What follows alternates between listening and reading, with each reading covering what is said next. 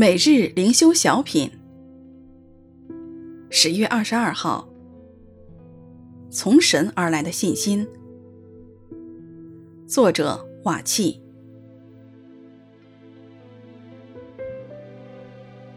有一个女人患了十二年的血漏，来到耶稣背后摸他的衣服穗子，因他心里说：“我只摸他的穗子，就必痊愈。”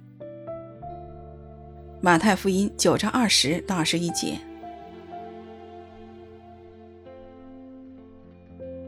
这个女人患了十二年的血漏，在许多的医生手里受了许多的苦，她花尽了一切所有的，病不见好转，反而更重了。可以想象，她每看一次医生都会经历一次失望。按理来说，在经历了那么多的失望之后，她应该不会有太大的信心去相信自己的病还能得医治。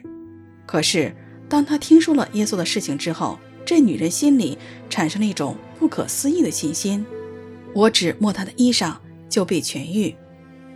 这种对耶稣如此确定的信心，显然不是出于他自己，而是神凭着自己的慈爱和恩典赐给这个女人的。尽管神迹没有发生，他没有看见结果，从神而来的信心却使他确信事情必定成就。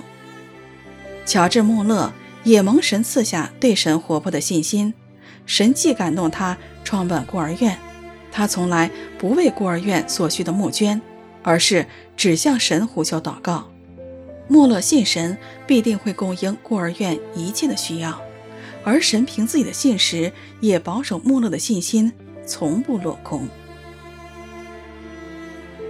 有一个女人患了十二年的血漏，来到耶稣背后摸他的衣裳穗子，因为她心里说：“我只摸他的衣裳，就必痊愈。”马太福音九章二十到二十一节。